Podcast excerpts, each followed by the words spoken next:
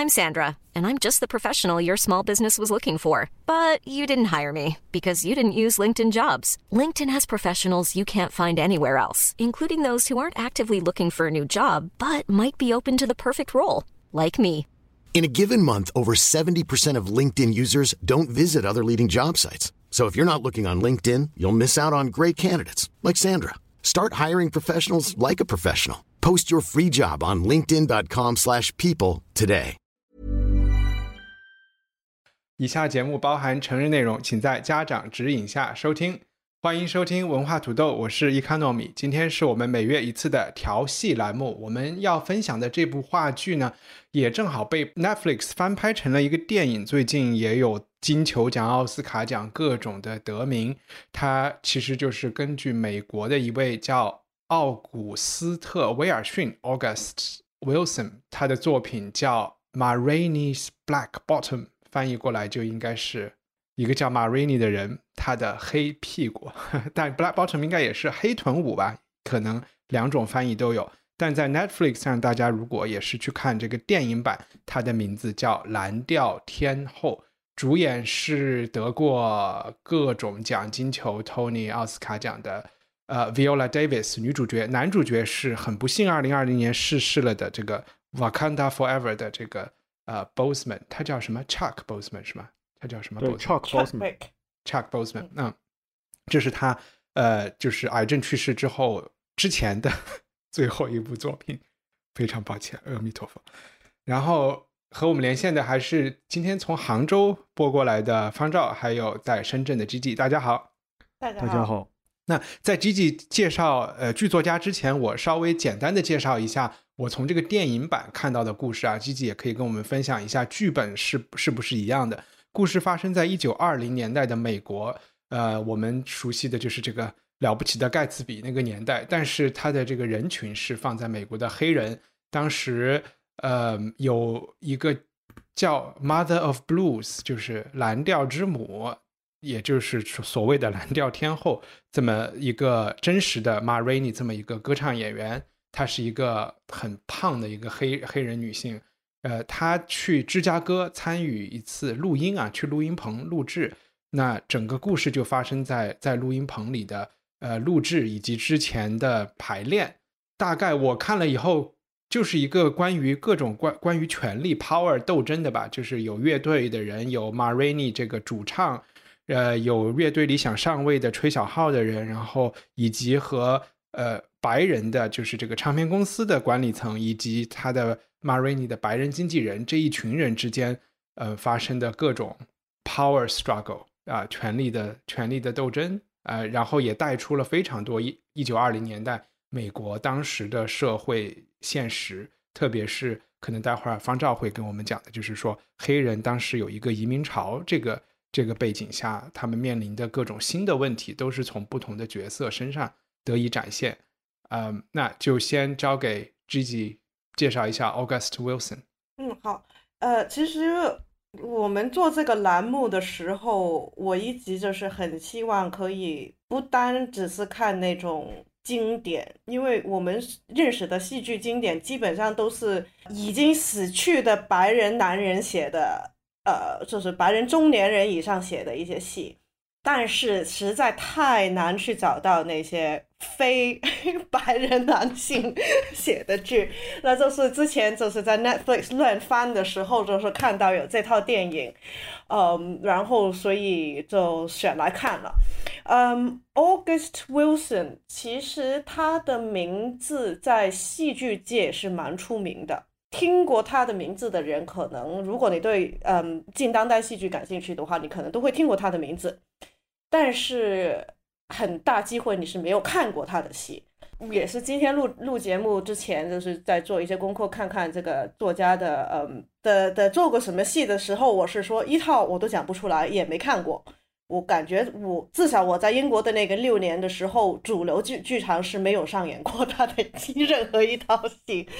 但是其实很多也拍了电影。他他是一九四五年出生啊，然后二零零五年的时候去世，啊，是美国的嗯非洲裔的呃作剧作家，他所写的所有剧基本上都是关于就是美国美国黑人的一个的生活。嗯，他最著名的就是有一套，他写了嗯十套话剧，关于这个二十世纪每一个年这每一每一个十年定了一个点来写，就是他他叫 Pittsburgh Cycle，这是一个匹斯堡，就是美国北部的黑人的生活的一个系列。然后这个我们今天看的这个 Ma Rainey 就是其中是一套，然后我们这个是二十年代的，它是从一九零零年一直写到一九九零年。然后这个剧作家，嗯，他是呃美国剧场的所有大奖，他就基本上给他赢过的了，就是托尼奖、普利策奖，然后还有那个 Drama Desk 可以赢的大奖他也赢过。然呃，他的出生就是。我想是我们看过这么多剧是应该是最工人阶级的。他他母亲是一个非洲裔的清洁女工，他爸爸好像是一个德国裔的呃做面包的，所以嗯，他就是小时候就是有受教育，但是基本上也是就是不像我们之前的都是那种读大学啊什么的，他的都是相对来讲比较，他就是做了很多体力活啊什么什么的。没有太多可以说了。没有，就是你讲他爸爸是，他是一个呃，他是一个混血，混血对。但是他妈妈之后二婚，好像是又和一个黑人结婚，所以他其实他的成长经历是蛮丰富的。就是作为一个黑人小孩的各种，就是有白人父亲，然后各种反差，他都是有有所经历。作为混血的话。在种族上也是一个非常尴尬的一个一个一个一个一个位置，白人社社会进不了，黑人社会可能也是看得看得出来，嗯是有区别。就是这我认识的一些可能就是现在是四十三十三十三十末四十出头的那些英国人的话，他就算小时候就是在伦敦长大的话，如果他是混血的话，都是。经常是别人街上骂、吐痰啊、打啊那种事事事情出现，嗯，那就别说美国四四四四四四十年代了。就吉吉刚才讲，他出生在一个所谓 mixed race 这这么一个家庭，在匹匹兹堡，当时是美国的一个算是钢铁重镇吧，是一个工业城市。然后，呃，我也相信他在那个年代，他在五四十年代出生在这么一个家庭，就是一个相当。不凡的，在今天看来可能不是那么奇怪，但是在当时，我觉得他的，我对他的父母就从这一点上还是挺敬佩的，应该是走出了很多人不敢走的那一步。对啊，方照可以为我们稍微讲一讲那个时代的一些其他的，就其实这个电影的时代啊，不是不是作者出生的时代，这个电影讲的这个时代是一九二零年代嘛，嗯，就是盖茨比的那个年代。哦，是，其实一帆提到了几个特别有意思的点，一个是匹兹堡这个城市啊。那我们大多数人知道匹兹堡，都知道它是美国的钢铁，呃，老的钢铁中心之一啊。或者有些喜欢王小波的人知道，王小波是呃以陪读生的身份啊去了匹兹堡大学，然后啊顺便居然还在那里上了学啊，成为了许卓云老师的学生啊。那么我我自己只去过一次匹兹堡啊，这个匹兹堡面包是很好吃的啊，可能我恰好是在早餐的时候去了一个。很好的面包店啊，匹兹堡今天也非常的萧条啊，非常非常的萧条。呃，这个匹兹堡在二十世纪初期呢，是和底特律啊，还有芝加哥啊，还有这个呃，今天我们所说的纽约的布鲁克林区，那当时其实是布鲁克林市啊，还有纽约市本身的哈雷姆区啊，呃，一起呢成为这个美国当时黑人移民的最重要的目的地啊。这个主要是因为呢，在一九二零年之前呢，发生了第一次世界大战啊。那么在第一次世界大战期间，这些工业中心既有巨大的工业生产的需求，又非常缺少劳动力啊，因为劳动力 都上前线打仗了啊。所以我们知道，在一战的时候，有很多呃，在欧洲有非常多妇女啊，她就加入到这个工业企业的这个生产过程中啊。那么，在美国呢，其实就呃促成了呃这个历史课本上所说的黑人的这个呃或者我们讲叫非裔美国人吧，反正不管我们用哪个称呼，呃的大迁徙啊，the Great Migration。我不知道这位作者就是这个 August Wilson 他的呃母亲是不是在那个期间呃迁到匹兹堡去的，但是呃就是大概率他们应该是那个时候去，因为在呃一九二零年之前呢，呃，美国百分之九十以上的呃这个他们所就在这个剧中所说的 colored people，也就是我们讲的黑人，他们都生活在南部，而且是集中在 deep south 啊，不是我们简单所说的 south 啊。很多人觉得只要是马里兰州以南啊就可以叫 south，我们讲的这个 deep south 就是指乔治亚州以南的这几个州。那么，在这个一九二零年到一九七零年呢，这个大量的黑人从呃南部迁徙到了这个美国北部的工业城市以后呢，到一九七零年的人口统计表明呢，呃，在北部和这个西部，也就是加州啊，还有这个西雅图这些地方的，呃，黑人人口占全国的黑人人口已经超过了百分之五十。这是从实际上是从一个统计上的意义，我们把一九一零年到一九七零年称作是这个。呃，黑人的一个大迁徙的时代。那呃，这部剧描写的是一九二七年的芝加哥啊。那实际上那个时候，芝加哥处在一个风暴的中心啊。因为在二十年代早期的时候呢，芝加哥发布过一个非常在历史上，在美国历史上非常非常重要的一个报告。呃，那个报告的全名我已经记得不太清楚了，但是这个在就是美国中中学和大学的历史课本里都是有有写过这个报告的，就是芝加哥。委派了呃，应该是十几个这个调查员，呃，去分析这个呃，当时在芝加哥的这个黑人族群和白人频繁产生冲突的原因。那是可以说是美国历史上呃第一份这个客观公正的从呃经济啊、文化各个角度去综合分析这个种族冲突成因的一份高质量的一个报告啊。所以这个剧它当时就 take stage in 这个一九二七年的芝加哥。嗯，然后其实我讲这个剧情的时候，呃，好像所有的故事都是发生在录音棚里。其实也不然，这个故事这个剧的前三分之一，其实我还是讲的电影版啊。就是吉吉，你要不要？你看了一下剧本，剧本和电影故事有大出入吗？呃，没有大出入，基本上是一模一样的了。就是呃，剧本就是设在那个电影棚呃那个录音棚里面的一天。OK，一一天的录音，对。电影的前三分之一其实是发生在录音棚之外的，后来有陆续有一些他们出去买可乐呀之类的。那最开始电影的一开始，就我我就随便按这个顺序讲啊，就是看到有两个黑人在森林里面跑步，好像是有点被追杀的感觉。我当时就想，哎呦，这是不是像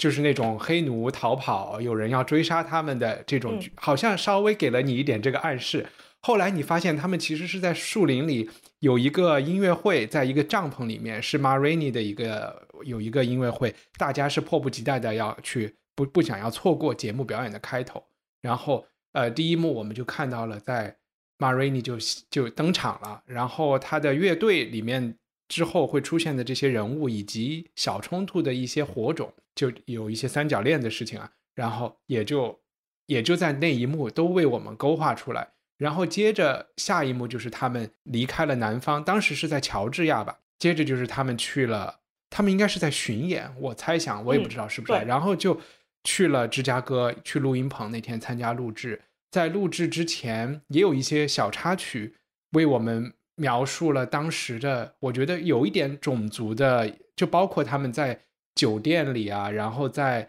呃 Marini 的汽车到了这个唱片公司门口。这发生的这些桥段和小插曲，究竟是想为我们勾画出一个怎么样的一个有什么用意？你们谁能说一下吗？比如说，呃，那个酒店里到底发生了什么？好像很有用意的样子。因为话剧的话，你只能在基本上你因为这个舞台的限制，你基本上只能在一个场景里面发生，或者是几个就是比较集中的场景。所以电影它这里它用了一些这些。基本上是不在那个原话剧剧本里面的的的场景去填补呃那个年代背景。首先，一个第一场他是在那个帐篷里面演出，是是其实是说出来啊，Marini 他是一个什么样的一个呃歌手？他是来自一个什么地方？这是美国的南部，这是 Deep South。然后他的观众群他是怎么出名的？就是。他的观众基本上都是黑人，然后看他们的衣服也看得出来，他们就是呃工人阶级，穷的，就是很便宜去看看他演出，就就是都是。就是跑步去参去，他就是没有没没娱，就是唯一的娱乐的那种感觉。你会就是他他就是那一幕很快的，就是简单带出带出了一些嗯社会背景呗。以及 Marini 的外貌，你能形容一下吗？我觉得对他，对对对对，因为他他其实一开场的时候是有两个演出的一个对比，一个就是在帐篷里面，另外的一个就是在芝加哥的一个就是剧场里面，就是那那个整个秀的的的就是服装啊人啊都都精致很多了，就是一个是就是开可能是比较前期或者是比较原始的那个那个 Marini 是这个呃蓝调天后是从哪里来的，然后。后来成名了，嗯，然后另外的，你说他酒店的一个，就是 Marini 去录音的时候，从酒店出来的那一幕，其实他背后说了两两大个社会现象吧。一，当时的美国是还是种族隔离的，就是说他作为黑人的话，他只只能去住黑人的酒店。那好了，你去，但是你一个是南部的。歌手去北部住住黑人的酒店的时候，人家看着他的眼光其实是非常不友善的。他他友善的，他从酒店走出来下楼梯的时候，那其实也讲到那个美国南北黑人的一个大家的一个商户的一个歧视。相对来讲，呃，南部当时一来穷，二来真就是刚解放不不久的。的农奴奴，然后还是基本上都是那种，呃，种地的低级工人呗，低这是低级的农民。然后，但但是你到芝加芝加哥的那些大城市，你可以住豪华酒店的那些人是可能比较早到北部，或者是这就是可能已经是做小工业、小商生意，就是城市黑人了。嗯哼，那他就看起来，你就会看到他们就是那几十秒的时候，你会看到就是非常之有一点针锋相对的那种感觉，嗯，然后后面他就是撞车了，对不对？方照讲讲撞车那一幕，前面的描述你同意吗？因为我觉得这个历史事实就是说，在南方应该是有种族隔离的法律制度的，但是到了芝加哥，他们那个酒店，我其实不确定。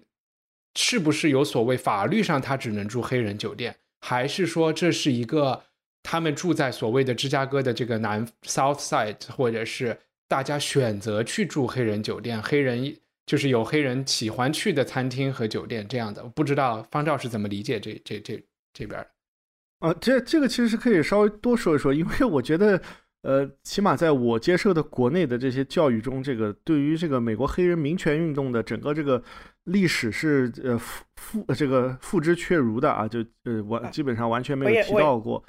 啊，就是其实这个在 就是就就我们刚刚谈到这个一九一零年开始的这个大迁徙啊，那其中一个重要的动力就是南方通过了这个 Jim Crow。Jim Crow Law 啊，就是叫吉姆克劳，应该是反正就吉姆克劳法案，呃，它就规定了在呃公立设施中啊，我们要注意这个里面有个非常重要的区别啊，就是说呃，其实，在私人财产当中一直都可以呃隔离。啊，这个这个南方一直这么做，那么在这个 Jim Crow Law 中，他就更加变本加厉的去实施的这一点，就是在所有的公立的这些学校、医院啊，这个南。呃，黑黑黑白的人种都需要去隔离，那么这个就使得呃长期呃争取平权的很多黑人啊感到非常非常失望，所以他们就选择了这个理性的选择，到这个北到北部去啊。北部起码在很多公立设施上，它是不可以采取这样的隔离的，但是很多的私人的这个财产，比如说你说的饭馆啊，这个旅馆，它是不是采取这样的措施？呃，起码就是说，呃，按照我的理解，就是。在那个时候还没有任何一个最高法院通过的法令是认为这样做是违宪的啊，这个怎么能把这个东西从最早的公立学校啊，这个这个应该叫，呃，我我我我有点记不得原告的名字，就是谁谁谁诉这个 Baltimore Educational Board 啊，我们可以看这些城市的名字，其实都可以，呃，找到这些就是所谓黑人移民去北部城这些工业城市的线索啊，呃，然后呃。呃啊，好像是 Brown 吧，Brown 啊，Brown versus 这个，然后后后面就是更著名的那一系列的这个呃案件，最后确认了这个呃就是不可以，就是 segr 任何形式的 segregation 其实都是不符合美国宪法第十四修正案的啊呃，那么这个呃，那么我们往回拨一点，就是他在这个酒店里面，我觉得基基的呃理解可能是一方面的，确实在。呃，黑人的酒，呃，黑人的酒店里面，这些北方黑人是对这些黑人外来者是有歧视的。但另外一个小小的背景，我也可以补充一下，就是，呃，早期这些唱布鲁斯或者是这些乐手，他们在所有的群体里面，不管黑人白人，他们都很不受待见，因为，呃，布鲁斯的很多的内容都像东北二人转似的，他这个非常黄暴啊，呃，可能不是像那个最早的这种，呃，就是嘻哈那么暴力，但是很黄啊。所以就是他这一次给我们听的这些歌，好像没什么，呃，起码没有明明确的。但是从他的表演啊，他这个性暗示的内容非常多啊。那么北方的这些黑人，他们都是虔诚的这个啊基督徒啊，这这对这这一点，我觉得应该是没有问题的。所以说他们对这些歌手的反感，很多是来自于，就是他们不是。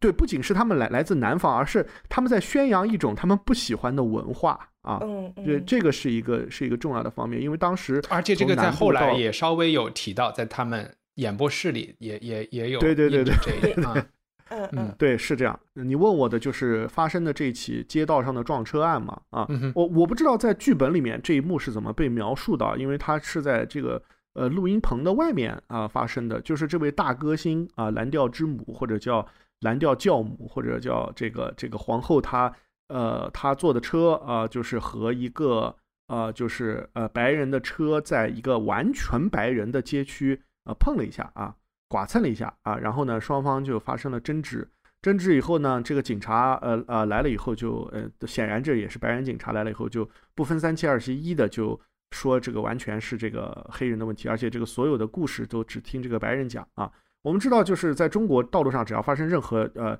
交通事故，那你马上就陷入了一个罗生门，是吧？啊，就是所有的这个呃版本都是不一样的啊。那么，所以就是说，呃，他们就这个吵了起来，吵了起来以后，这个这个黑人女歌手的这个经纪人就在窗外就在看到了这一幕，然后就呃去打打圆场，最后就是通过应该是买通了这个警官的塞了点钱，对对。才让这个这一幕给呃平息下来，因为如果他不是这么做的话，可能围观的这些呃群众很有可能就要对这些黑人动手了啊，因为他们只有三个人啊，围围观的人恐怕有二三十啊。那么这个我我我我我想补充一下，我觉得其实就像方照刚才看到从酒店里看到了那个，其实大家的宗教传统不一样，这是不是那么明显的？我觉得在这个汽车录影的这一幕里面，这撞车这一幕也有一个不太明显的一个东西。他们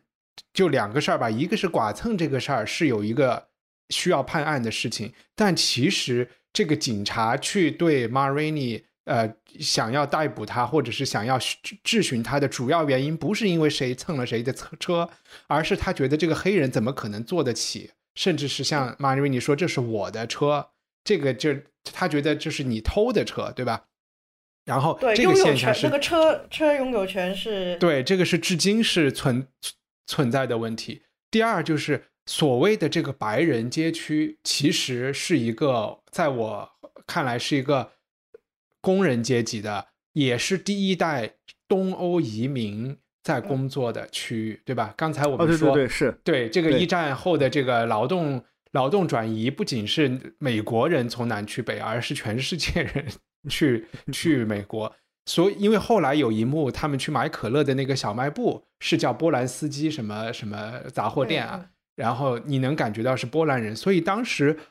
那些围观者，我觉得他们的那个态度是很中性的，他们是没有刻意的。脸上既没有说是仇视这个黑人，就他到他们到底是想帮 Marini 还是帮这个我们说，比如说是爱尔兰后裔的警察，其实都是说不清的。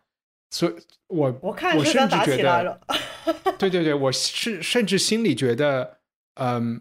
因为还是从比如说了解历史上，你会觉得，呃，一般是下层的人互相互相斗，就是在争工作岗位的时候，他们会有这种内内在的矛盾。比如说他们排不喜欢中国移民去啊，肯定是和他们呃抢生意是有关的。但是另外一方面，他们也是警察暴力的受害者嘛，所以最后去打圆场的这个经纪人，他才是所谓的土生土长的这种美国白人，所以他好像是他的那个去圆场才会对这个警察有一定的说服力吧。就就就是我我没有觉得周围的白人是站在警察这一边的，这是我的 OK OK OK。啊，这这有可能，这有可能，我我可能当时是过度解读，但是呃，其实这有个有意思的很小的点，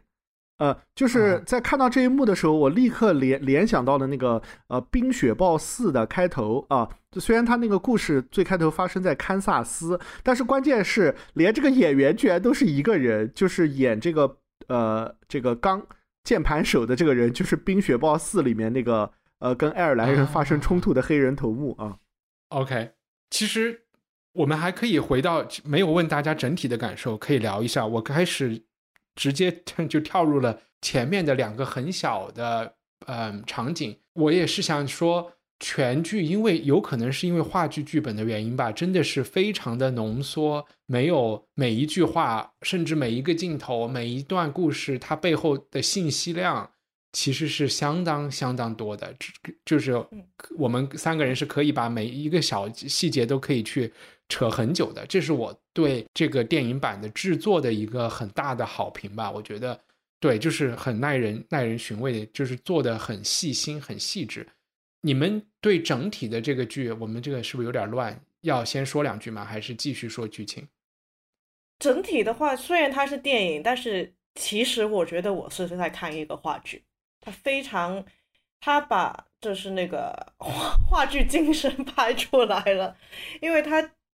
基本上就是在两个密封的场景里面，有一堆人在发生了呃各种的矛盾，基本上每一个角色都有他的机会去非常长篇大论的去说一些可能跟他的角色有关，或者是跟这个他们的呃这个整个他他们这个小世界里面。的一些内容，然后，呃，就是我觉得特别这个戏剧化的话，是他们把这个音乐，就是蓝调的音乐，跟他语说话的语言的那种合并起来。他就是一边在弹，另外一个人在说，但是其实他的那个弹的音乐也不是随便来的，他的那个音乐是跟着那个人说的节奏，它是变成一个有一点像。说唱它不是 rap，但是它是有一点点更像就是像戏曲的那种说白，它不是不不不是一种自然的人的说话的那种方式，它是非常是有目的性、有节奏性、有音乐感，就是非常戏剧性的，不是正常人说话的那种感觉。我我我我看的这个是，我觉得电影拍得出这个感觉是挺难得的，因为很容易会别扭。其实从某种程度上说，这个音乐的配合在电影上能实现的更好，因为现场你如果那个音乐是配出来的，不是真正当上台台上演奏出来的效果，可能就会看的就你不能假唱嘛。然后你假如果是要真唱真演，那又对演员的要求又要求非常高。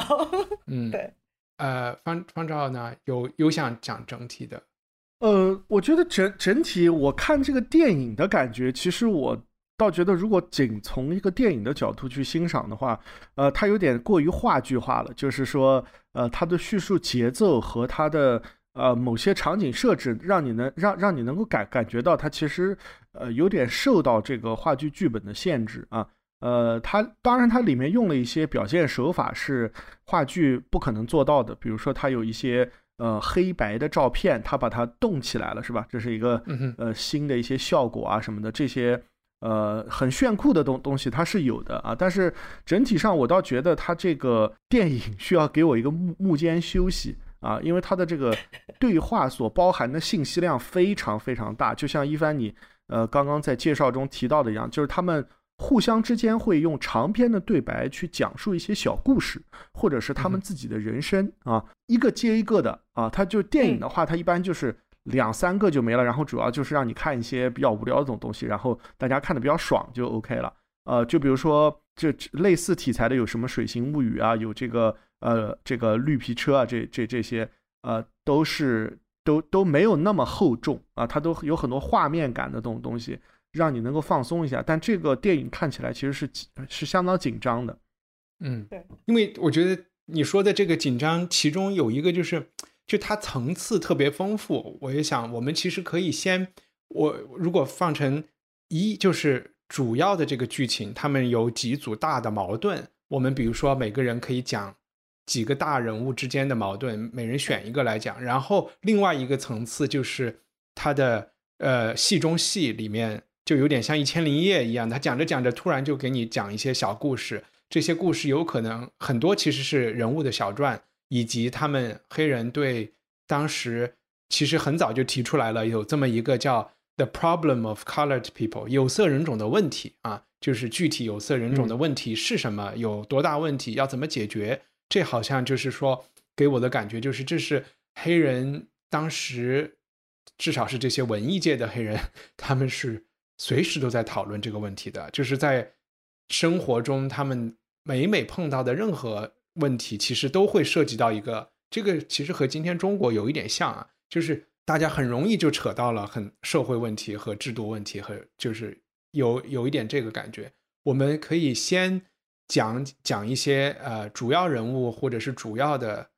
嗯故事，然后再再讲一些小故事，你们觉得呢？就是如果从剧本来说，嗯。这个话剧剧本是大概是两个半小时的一个文字内容，然后我们看的电影是大概浓缩成九十分钟啊，还是一百分钟？所以它是砍掉了，砍掉三分一，三分一的内容，砍了几个小故事，然后很多的一些所谓轻松一点的 交流都没了，我们基本上。电影看的都是就是那种实实在在的，一拳拳就是都是打的很疼的内容，还完全没有没有任何的那种呃过渡或者是铺垫，就是没有没有地方让你呃去去休息一下或者是喘一口气，都基本上是没有的了。从文字上的矛盾，这个对白上的矛盾的话，我会说是三大个吧，一个就是呃呃 m a r i n i 作为歌手跟唱片公司或者是录制方的一个矛盾，那这里是有两大问题，一就是种族的问题，呃，录音的跟经纪人都是白人，然后表演者、艺术家是黑人，他这里有一个有一个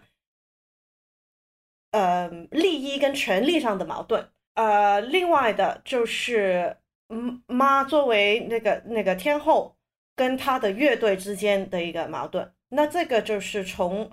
歌手跟那个小号手最年轻的一个成员里面体现的最明显的。因为你作为他的乐队的话，你是老老实实弹他的歌，还是要自己做创意去抢呃争风头了？第三个就是乐队之间四个就是不同年纪的男人，他之间的一个矛盾。他有不同年纪，有不同信仰，然后生有对对于他们自己的种族跟未来的生活的有不同想法。他们四个人基本上是代表了四种不同的角度，嗯哼，然后他们之间再有发生他们四个男人的矛盾。呃，其实我可以先讲一个比较容容易去去讲的一个 一一一组，就是是就这个这个话剧，它名字叫马马这个。Marini's Black Bottom 嘛，那么就是 Marini 这个人是谁？他虽然在这个呃，不论是电影里面还是在呃话剧里面，他可能不一定在在我看来，他不一定是真正的主角啊，但是他是一个呃非常重要的把所有的这些故事都串联起来的一个人物。我们之前有没有提到这个 Ma Marini，还有他这个 Jazz Band，这些都是确有其人的，只是这个故事可能没有真正的发生。我们好像没说过，对，他是真人真事，不不是真人，是真人真事，录音也是真事。里面我们看的戏里面有没有发生的这个就不知道了。呃，对对对对对，就是说他在芝加哥的录音，他这个一九二七年录这张专辑，包括他这个人确实就是呃呃蓝调教母，就这些都是。都是我呃完全真实的啊，然后他在黑人群体中也有巨大的持久的这个影响力啊，就是至今很多这个所谓的经典布鲁斯的这种曲调风格，都是由他本人做的曲写的词来确立的啊。那么我我我就说一下这个马这个 Marini 和他这个经纪人之间的矛盾。在最开始我们看这个话剧的时候，你会发现这个 Marini 这个人他特别喜欢耍大牌，他有一个特别特别多的这些公主病啊。第一，他就是呃到片场他是迟到的；第二呢，他要求一定要在这个呃片场喝可乐啊，如果他不喝可乐，他就不表演。呃，第三呢，就是说如果说你们出了什么问问问题啊，我就走了。啊，我就不呃不跟你们再弄了啊，这个你们的问题你们自己解决，我再也不会跟你们再弄这个事儿了。但是快到这个剧的结尾的时候，我们才会呃发现，其实他是在这个事情上，他为什么会采取这样的态度，就是因为呃呃这个起码这个剧中暗示了他里他曾经遭受过非常非常多呃不论是经济上还是其他的不公平的待遇，就是他总是觉得自己是被利用的啊。最开始他也讲了一些这些话，但是。可能结合他那个耍大牌的行为，你都觉得他就是一个呃呃大明星的做派。后来你才发现，其实是因为，嗯，确实他就像当时的一个呃拳台上的拳击手啊，呃或者是一个走穴的小明星一样啊。常常他们他们的工作、他们的价值被利用完以后啊，他们也没有得到报酬啊，他们或者是就是这些东西都是打折扣的，所以他才会这么呃。就是用这样的方式，其实是用一种很极端的方式来呃保存自己的尊严和权利。然后，而且最后他也给了别人面子，给了所有人台阶下。呃，就是这么一个最简单一个故事。但是关于 Marini 这个人和他的生平，其实本身也是一个很有就是故事很很有意思的事情，也有相关的纪录片啊，在 B 站上也可以呃找得到。这个我也都看了啊，确实还是呃。那我多问一句，其实。他的经纪人 Irving 这个人，呃，嗯，一出场的时候，你看着他，其实就是白人中的天使型人人物了吧？就是在他那个年代，他又他他首先是肯定他是喜欢 Marini 的音乐的，他为他的音乐呃去做去找找更多的市场和机会，然后他也。在某种程度上是制片厂和 Marini 之间的一个桥梁，他在做各种的解围的工作。但是 Marini 对他和就他们之间，我觉得这种关系其实讲到今天有色就是黑人和白人之间的关系是有有什么可以对比，或者是你你会觉得他们之间 Marini 也不认为他们之间有什么友谊？呃，其在历史上是不是这样？我其实不清楚啊。在历史上就是呃。Marini 他最开始呃之所以能够成名，其实和他的第一个就是慧眼独独具的发现他的这个经纪人有很大的关系，就是 Mayo Williams 啊。但是，一年之后他们就闹掰了啊，就特别像那个嘻哈歌歌手最开始走走走出康普顿，也是到芝加哥去表演，然后就闹掰了。就是这些剧情居然在呃呃六七十年以后都是可以就是完全一样的来发生一遍的啊。呃，然后他，但是他还是就是呃，就是一直是在派拉蒙嘛，啊，一直是在派拉蒙做这个唱片啊，呃呃，但是在这个剧里面，他们确实好像是呃，没有什么真正意义上的友谊，而且呃，这实际上到今天为止吧，我一直都觉得，呃，这个黑人有强大的这个自我文化的基因，这和美国的其他的少数族裔族群。呃，不完全一样啊，真的不完全一样，因为其他的少数族裔族群都是希望把自己改变来融入到怎么尽量的融入到这个所谓的主流文化中去的，不论是中国人、韩国人啊，或者我们讲的西班牙裔啊，或者是。啊，其实其实我们更多的指的是中北美美洲或者是墨西哥在美国的移民嘛，啊，对吧？就是呃，但是黑人他们真的有呃，我举个简单例子，就是说呃，在这个呃一九二零年代的时候，呃，这个黑人们刚刚移民到北方的大城市的时候，他们就建立了自己的报纸啊，自己的教堂，他们有自己的这个呃 jazz club 啊，就是说他们完全有一套自己的就是跟这个主流 可以并行不悖的系统，嗯。因为从某种意义上说，他们他们和殖民者是几乎同期到达美国的，对吧？就是就是，如果是要 要算辈分的话，就是没有没没没不分上下。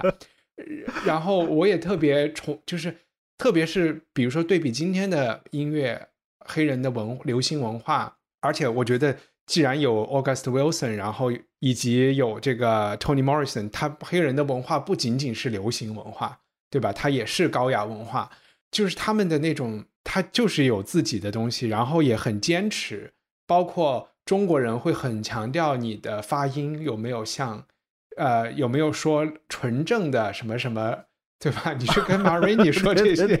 Marini 就把你一一脚踹开。就是 他们的这种文化自信和道路自信是非常令人、非常令人敬佩的。呃，我我想补充一个一个小点，就是说和唱片公司，我看了一个，其实那个时候，呃，有一个他们发行的这类唱片叫，就是叫少数民族唱片，叫 Race Records，然后。呃，确实，对于经纪人和唱片公司占歌手便宜，因为那个时候就是关于产权呀，关于 IP 呀，黑人，如果你是要从呃唱片的发行中去分到更多的版税，是需要加入所谓的各种呃各种行业协会的，就是美国有专门的这种 artist 这种或者演员的歌手的行业协会，这些协会来制定了。版税的标准，然后会去为他们的成员去维权，甚至去监测你的销售量啊等等。黑人因为社交上的这种歧视和隔离是进不了这些行会，所以他们就只能拿到他录音的那两百块钱，或者是其他的配角拿个二十块钱。哦，之后赚，对，之后赚再多钱和他们是没有关系的，所以他们才会觉得自己不有点像是在卖身嘛，哈。就是他们只要我的声音，拿了我的声音以后，他们就会穿好裤子，就不再理我们了。这个是确有其事。而且当时我看到更可怕的事情是，也不知道更可怕，在这个剧里的最后，也就发生了相当可怕的事情啊。就是这个我们可以待会儿再讲。最后那一幕，我真的看得像恐怖片一样。就也有很多音乐制作人，他们直接就拿着录音机去到了美国的南部，就直接去这些帐篷里面录音。然后可能就只给人两块钱，然后他可以拿到北方来再卖。包括这些音乐人，比如说 Marini 和另外提到的一个叫 Betty Smith，他们是剧名的。还有很多这些唱片是没有连歌手是谁这个名字都不写的。所以当时确实是一个，就是面他们面临着一个这样的一个产业和这么样的一个经济现实吧。可以解释，就是他心中的非常多的不爽，和他也知道自己。啊，对不起，我的 Siri 不知道怎么活了。就当时他们，这是他们面对的一个现实啊，就是想稍微补充两句。OK，对我觉得其实，嗯，可能在电影上，如果看呃那个 Marini 跟他的经纪人的肢体上的那个，嗯。沟通的话，你会觉得那个经纪人非常唯唯诺诺，然后就是基本上，嗯，天后说什么他就很很努力的去希望去为他做到他的需求，夹在那个唱呃录音室跟这个天后之间很惨很惨的一个一个一个存在。但是从他的对白来说的话，这个人其实就是利用这些黑人的艺术家去赚大钱。就是更多的是当它是一个工具吧，或者是就就是一匹马或者是一个动物，OK，骑到这里赚好钱了，他就扔掉了。因为他有说过一句话：“我跟你合作了这么久，他这个人只请过一次我去他的家，的经纪人只请过妈一次去他的家，然后那次是为他这个经纪人的朋友演出就没了，他就是没有任何的私交的这两个人，除了赚钱之外，嗯，这稍说的是。稍微有一点重，但是我觉得在两个人不同的文化背景里的理解是不一样的。我觉得作为经纪人的文化背景，他觉得这是 O，他没有觉得我把你当牛当马用。但是在 Marini 的文化背景里，他就会有这种感受。我觉得这个就其实就是在不同背景的人在交流的时候会出现的误解啊。呃，另外的其实。到今天的音乐界，这个问题就是流行音乐界还是存在的，因为从你看，如果没记错的话，经纪人跟乐手的分钱是五五分，至少在英国以前是对，就是我以前在一个乐队里面，我们就是小乐队，完全没名字，是跟人家谈了，就是被人砍死的，但是基本上这个行规是经纪人拿五成。乐队拿五成，那如果你乐队有五个人、十个人的话，你就是那五成，你再分再除以多少个人？音乐人的话，你唯一能赚钱的是你的那个创作版权，就是 publishing rights，但是，一般当你不出名的时候，基本上那个呃唱片公司都会把你买断。嗯哼，就是你只有演出的 rights，演出的 rights 基本上没钱赚的。那之所以，比如说我们之前看是 Britney Spears 是不是有一套呃纪录片？他不是他就是跟他爸争这个事情嘛？我不知道，但我知道 Britney Spears 就是说他现在好像就是有很多这种嗯这种经济的狗，就就是总之就是搞来搞去的，就是基本上艺那个歌手艺人他的所有演出，他的那些努力都是基本上赚不了钱。今天来说呢，就是呃唱片公司赚赚，另外的就是呃那个网播的公司，就是比如说 Spotify，嗯，腾讯啊什么的那些。他可能每一首歌播的话是不知道是不是零点一个 percent 是给给你，可能立方比较清楚，你有反东西上 Spotify，他有没有钱、啊？没没有没有没有钱没有钱。哦、我跟你说，喜马拉雅也一分钱没有分过啊。但是啊，anyway，这是另外一个话题啊。对，但是就是就是这种，他就是他背后是是是有有说很多，这特别就是他这我们这这套戏是一一九八四年写的，就是你可以想象八四年到现在多少黑人的 rapper。然后你像什么 Beyonce 啊那些人出来的时候，他们刚出来的时候，基本上都是所有赚的钱，基本上可能只是进了那个，呃，白人主导的那个音乐节。对，所以说现在演员歌手稍微有点名气，就自己成立唱片公司了嘛，对吧？然后就 就自己成立制作制作公司了啊。哎，然然后我们把它就是我想讲另外一个，其实真正的这个 这个故事的主角。叫 Levy Levy Green 这个人，呃，我对他是有一个特殊的理解，但是方照你你你能给大家讲一讲 Levy Green 他在这个，因为刚才我们说所有的故事发生在密闭的房间里，Levy Green 是一个有点想要冲出这个密闭房间的，而且所有发生的事情其实都在他让他一步一步的 走向结局，对对对对，走走向结局啊，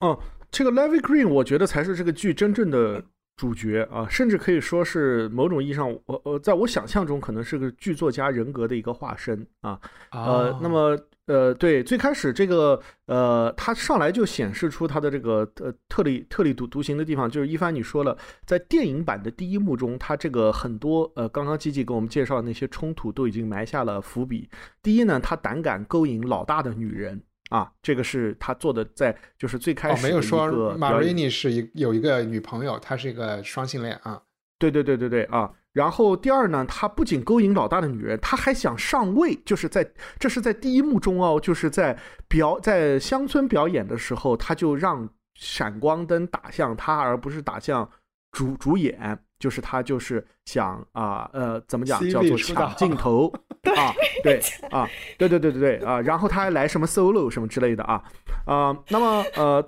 到了这个呃录音的片场呢，他跟老大一样，他也迟到啊他也迟到啊。然后大家就很好奇，就说他去哪了？啊，对对对，结果他也不是什么正正当的理由，是吧？他居然就是去买鞋了啊！然后他那个买好鞋以后呢，他就呃信心爆棚啊！然后他就这个呃呃，就是到了这个录音的这个呃这个这个地方以后，他发现呃要排练啊，但是老大还没来，他就觉得排练也没有什么意思，他就呃跟这个其他的乐队成员谈了他自己的人生规划啊、呃。他是这个，首先我们要说一下，他是所有这些乐手中最年轻的一个。呃，他的人生呃就他可能还没有经历过像其他呃乐乐手那么多的这些。啊、不这么多不靠谱的或者怎么怎么样的事情，反正他肯定是最有抱负的那一个人，啊、呃，他就说这个他马上就要成立自己的乐团了，因为唱片公司的老板已经把他的写的几首曲子都要去了，而且跟他说会帮他做录音，那么他马上就要红了，就是这么一个事儿。呃，在这个剧情呃发展的过程中呢，我们很快发现，除了基基刚刚提到的他本人这种呃想要。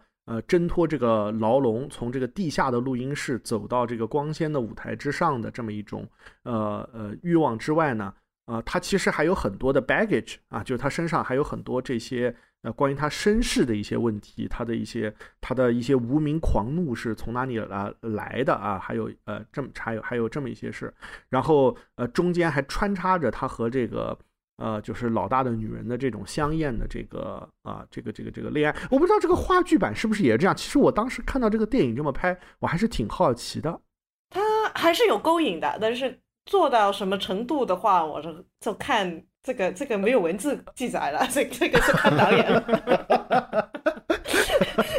啊啊啊！那么这个就是这个这个 Levy Green 这个人大概的这个事情。那至于这个呃后来使得他的命运发，因为他们所有人的命运其实在这个他这个话剧基本上是非常完整的，是一个微缩版的他们的命。他们马上发生了什么？呃，我我不知道是不是现在是一个很很合适的说的这个时这个时间点。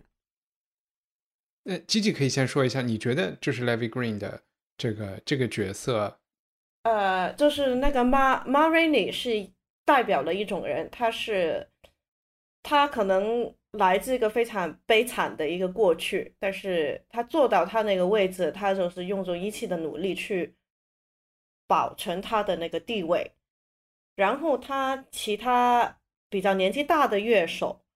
他是因为都四五岁十岁人了，他就是规规矩矩。在就是打工仔的那种，不会挑战，不会挑战老板，他规规矩矩做好他的事，赚好他的钱就算了。就是因为他在那个天后，就是等于打好，对，打好江山下来，他现在只是纯粹是维护。然后我们讲的 Levy，他是一个年轻人，在我们在戏里面大概是三十出头。他还是有理想，他想冲，但是他冲冲起来，他不是特别有这个心计去计算人家，我他纯粹就是及时享乐，赚了钱我就去买鞋，而且他其实是在赚赚四块钱去买十一块钱的鞋，然后看到女生漂亮，他就马上就跑过去追，然后在舞台上他根本上不理天后，他要吹。吹奏一段 solo，他就他他就是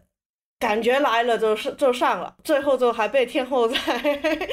再压下去。嗯，他可以说是有年轻人的冲动，就是那种活力。但是我的我的问题就是说，他是不是其实是一代内化或者是接受了 American Dream 美国梦的一代年轻人？不管他的肤色是什么，当然方照说他有他的 baggage，他也有。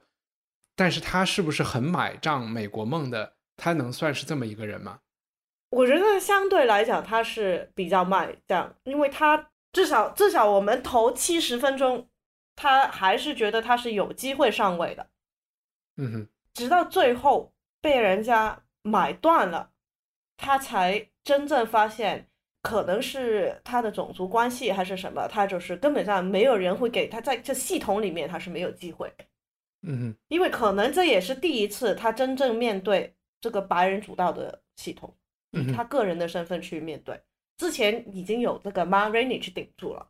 他，所以他在 Ma Rainey 的乐队里面，他可以去尝试去出风头，虽然也出不成功，但是他不会觉得他会被人一趴趴下来就啥都没了。那马上这样放照说啊，就是有一个黑人的天花板的这么一个问题，就是。我刚刚才说，他们黑人卖的这些唱片，所谓的 race records，他们的呃购买者就是他们的消费对象，其实是黑人族群的，整个消费者里的少数嘛，很少数人。那白人是大多数人，所以当黑人的音乐要被包装走进白人视角的时候，黑人乐手遇到的天花板就是他们可以做幕后的事情。但是唱片公司不愿意他们做前台的事情嘛，要把他的歌拿给白人乐队唱。说白了就是这一点了。就就我觉得这个就是说，呃，黑人遇到天花这个天花板的问题，有可能是所有人都看到的，只是他一个人 too young too simple 是是这样的。对。对，其实这个话剧的结局的一部分也是他写的歌被原封不动的，呃，一个词都没有改的，变成了白人的一个乐团演唱的一个作品，而且这个呃白人的老老板还把这些词都呃抢，实际上就是名曲豪豪夺了过过过去，然后跟他说，哎，其实你这个歌写的不咋地，但是我可以补偿你一点辛苦费，然后这也造成了他最后就失去理智了，啊，失去理智以后，他就把他的一个。呃，就是在他看来最逆来顺受啊，好像是协助了这些白人能够如此的维护，就是叫做就是帮他们这个就是这样的一个呃，就是他们这里最老实巴交的一个人。他其实心里也不是这样，他对这个系统也不满，只不过他没有去呃自己去自己去反抗这个系统的人给一刀捅死了。然后剧本里面的话，他死不死也是在话剧剧本里也是看导演的选择，但是我们电影里面他绝对是死的。非常的对，绝对是死了，嗯，绝对是死了。你知道我开始说我对 Livy 这个人有一个什么样的看法？就是我觉得他特别像一个战狼外交官，就是他在讲自己，我不知道怎么怎么怎么来描述，就这个是我就是直觉上啊，就是他一个他是很就是一个青春期的这种这种状态，很亢奋的，然后充满了理想，未来是是是属于我的，他有非常大的这个内内心无比的确定。然后他又很能够很清晰地感受到这个世界的规则不是为他制定的，他又一方面觉得我可以在这个规则里成功，因为我有才，我又年轻，然后我又有理想。另外，他又同时，这就是两个有点矛盾的事情。他又同时觉得这个规则是白人，其实我对白人现在呃唯命是从，或者是对老板这样哈哈的，呃，我都是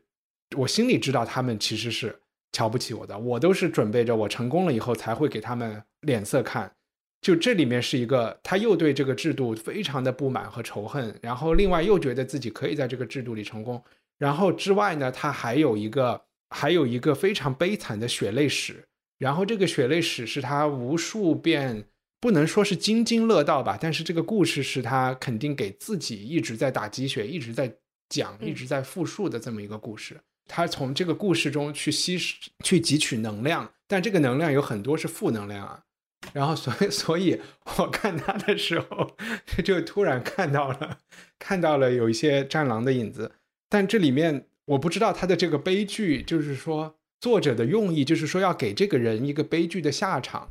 必定还是有他的用意的，对吧？就是或者是说，起码是给这里面两个人悲剧的下场吧。就是 Toledo 和他都是悲剧的下场。一个被捅死了，一个捅死了人。我我也不知道作者是想通过这些故事里来讲一个如何解决 colored people 的 problem 的吗？那 Marini 的那个是不是第三条路更好的一条路？嗯，其实作者在这里面安排的挺多的冲突，在我之前看的一些呃其他的好莱坞电影里面，其实都有反映。我我有一点点记不得那个电影的确切的名字了。我好好像不是为奴十二载，就是说呃一个人他到白宫当这个那种家务管家，当了几十年。然后他的小孩们都非常不满意，他的父亲是一直在给这个美国总统做这些服务，就像那种黑人的仆人一样。然后他们在餐桌上也会发生这样的争论，就是他的儿子就会质问他爸：“就你怎么还在做这个事情？我们都已经在做我们自己的事业了，什么什么什么。”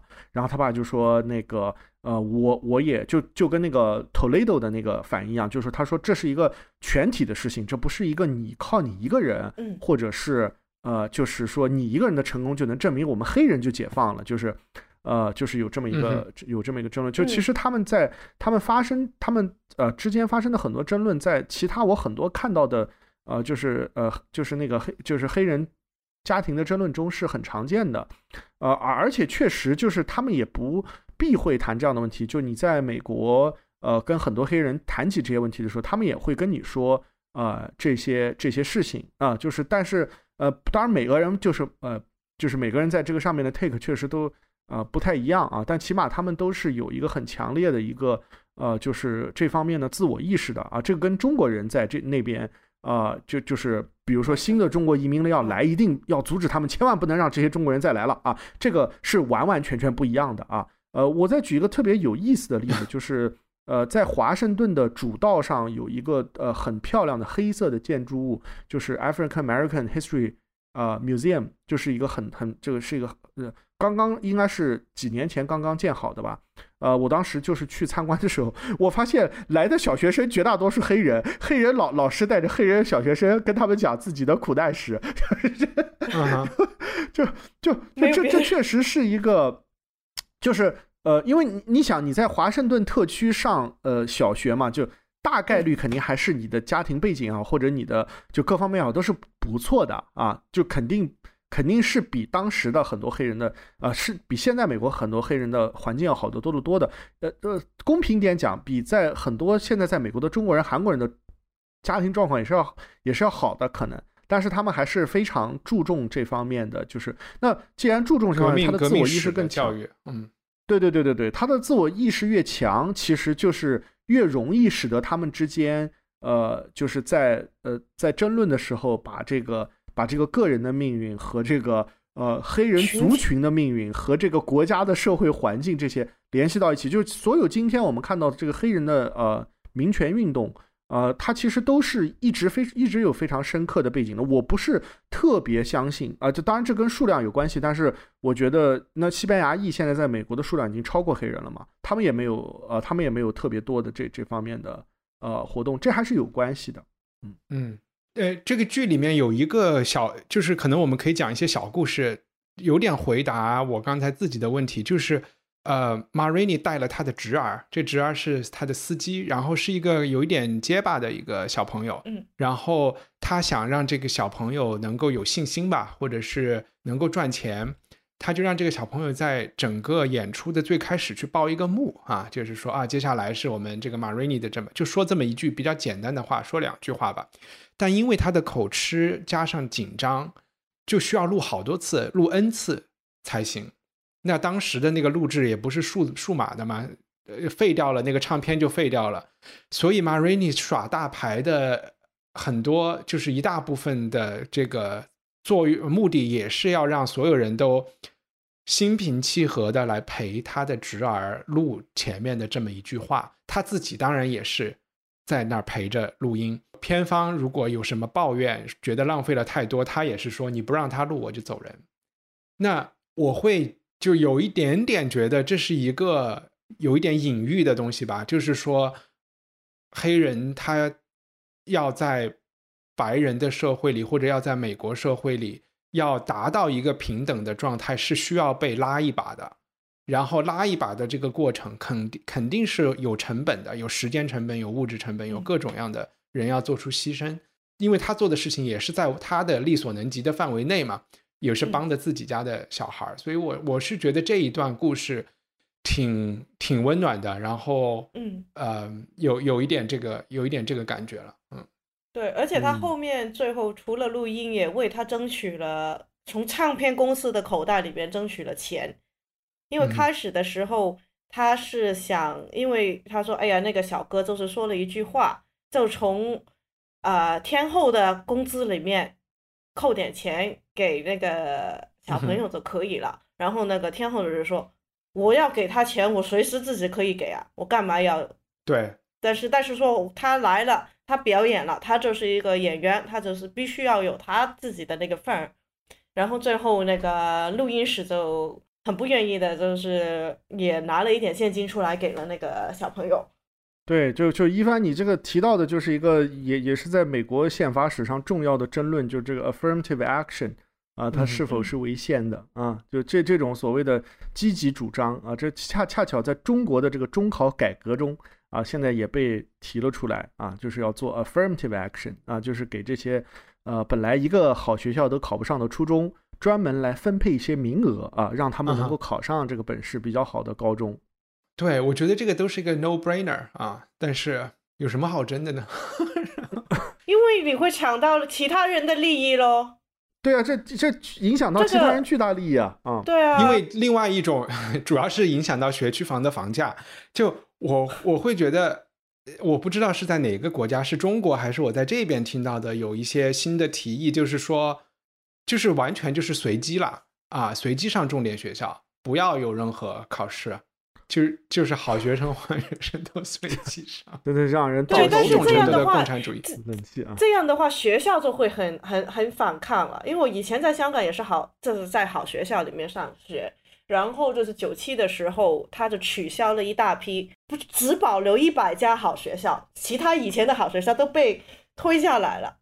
那这个这样的话，然后就变成你要争到榜上的位置是越来越难。嗯哼。但是那个学校也不想收别人。但是你知道我，嗯，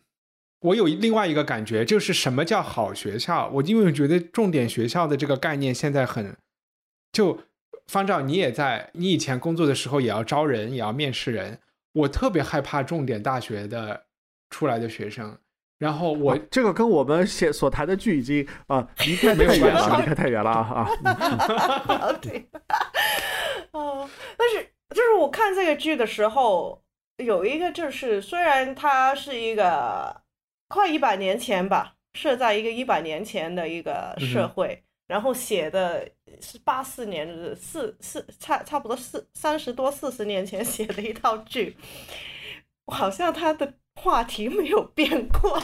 跟现在啊是是，其其实其实这个剧，呃，你跟我，如果你呃不告诉我这个作者他的本身的生平背景的话，你跟我说这个就是一个刚刚在百老汇上演的剧啊，我完全是相信的啊，他没有任何的这种呃，你就是观看他没有任何的障碍，而且他和你今天看到好莱坞在制作的这些黑人题材的电影里面所关心的议题也没有什么太大的变化，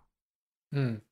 关于这个剧的细节里边，还有一些什么小故事？你们觉得是有一段我不太理解的，就是 Toledo 这个人物最后被杀死的这个这个钢琴键盘师啊，就是 Toledo 有唱一段他自己弹钢琴，然后唱了一段很有趣的故事。这个故事里就是说啊，你我们是红萝卜，我们是土豆啊，我们是白菜啊，然后呢就做了一就做了你放到一起煮，就煮了一锅炖菜。然后这个炖菜呢，大家就吃啊吃，但是呢又煮太多了，就吃不完，就有一些剩菜。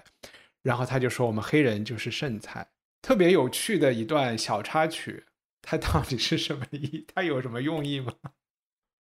对他，他是说了这个。对，其实我当时也没有特别在意他这个，因为这个这个这个剧中的小故事还还挺多的。但是就结合托这个托雷多之之前所说的这些话的意思，我觉得他其实是。呃，一个黑人牧师在布道的时候非常常讲的一些话，就是呃，今天你虽然有很多的不公，然后呢，你先要学会原谅。那这白人对你这些不公，你为什么要学会原谅？因为这个最开始可能呃，就是上帝他做了一个这样一个安排，然后呢，我们要怎么怎么怎么样去去去去，就是也不一定是完全接受，但是反正就是说要理解啊，这个是这样一种安排，造成了一个今天这样一个状况啊。啊，我明白了。呃，在在布道中，其实你能够听到就是类似这样的一种解释，就是因为很多人会觉得啊，我信你有什么用？就就其实他这里面也有嘛，就是呃，他们俩说什么？你看你信上帝，你能不能打？你能不能打得过我什么之类的啊？嗯，就是我有一个想法，不知道是不是过分解读，因为老老实讲，我对就是美国非非洲裔的那个历史不是特别懂，然后他们就是现在显生的。的文化也不是特别熟悉，但是呃，曾经我也不知道在哪里看过，因为美国的黑人基本上都是呃非洲抓过去的奴隶，然后这些人都是从不同非洲不同的国家、不同的民族、不同的呃那种 tribes 抓过去，但是但是当他抓到美国的时候，他会完全被他打乱了，不从从这个呃。族瑞上，他是就是不会给你五个同一个族的男人在同一个地方工作，因为这样的话很容易发生这种，嗯，他他要起义啊，等等等等。同时，他也把家庭也拆散了，就是老公可能去这里，老婆去这里，儿子去第三个地方。那我当他在说，就是到最后，就是孩子永远不会是他自己的那个妈妈去养大的。所以美国的那个黑黑奴的那个文化，就是那个妈妈是不是你的亲生母亲？母亲可能就是在这一个营地或者是这一栋楼里面有一个有一个妈妈的角色去照顾所有人。这这个是不知道从哪里，就是大概这是我大概的一个理解了。然后我我当他去说说说做这个大炖菜的时候。其实我不知道他是不是有一点点影射了这个很复杂的，就是大家都是从不同地方来，他你可能是萝卜，他是土豆，但是你所有人都已经不知道你是，其实你是萝卜还是土豆，他都不知道，他只知道我是非洲来的人，但是我已经我的文化我的根已经全部没有了，然后来到美国，然后就被人家混混在一起炖了。炖完 静下来的，他以他只能抓住这些，他他能够抓住他自己的文化或者是根，已经是基本上是就是这种炖烂了剩下来的菜。嗯哼，那我们这个 Marini's Black Bottom 就聊到这里啊。我最后有一个想说的，我非常反感“蓝调天后”这个标题，因为我觉得刚才 Gigi 有讲“妈妈”这个“妈”这个这句话对黑人的含义，然后以及我觉得就是呃，Marini 在节目在这个电影里，他对或者说这部剧里，他对艺术创作者和就是一个艺术一个创作者和他的。呃，土壤之间的关系和他要商业化之间的关系，他都是有很鲜明的态度的。呃，然后蓝调天后天后这个名字呢，我觉得首先它就是放在一个金字塔上面的一个东西。我觉得蓝调这个东西就不在这个金字塔这个结构里面，然后它就是它，而且有这个结构，它也只能是蓝调之母。对，就是蓝调之母会。有有的人会在节目里，在这个剧里也有人搞错了，就是那个唱片公司的那个人说他是不是 Queen Queen Queen of Blues，然后 Irving 专门纠正了他是 The Mother of Blues。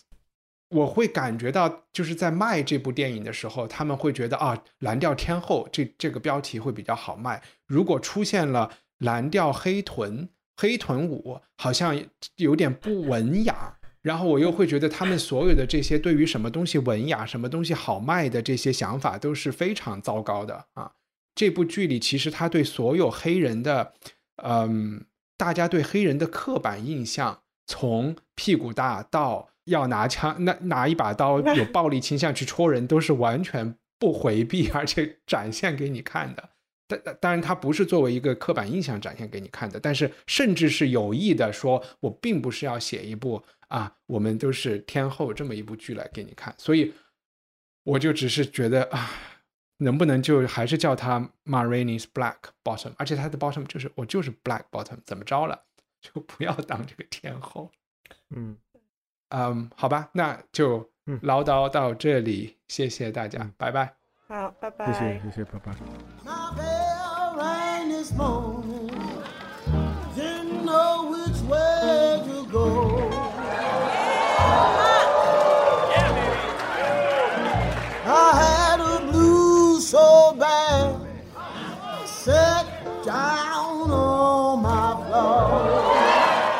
希望你喜欢这期节目。如果你愿意出一臂之力支持文化土豆的节目，或者是希望可以收听我每月制作的非虚构读书节目 Unpack，请前往我们的官网，成为文化土豆的赞助人。只有这样，我们才能一起建立一个可持续的优质内容生态。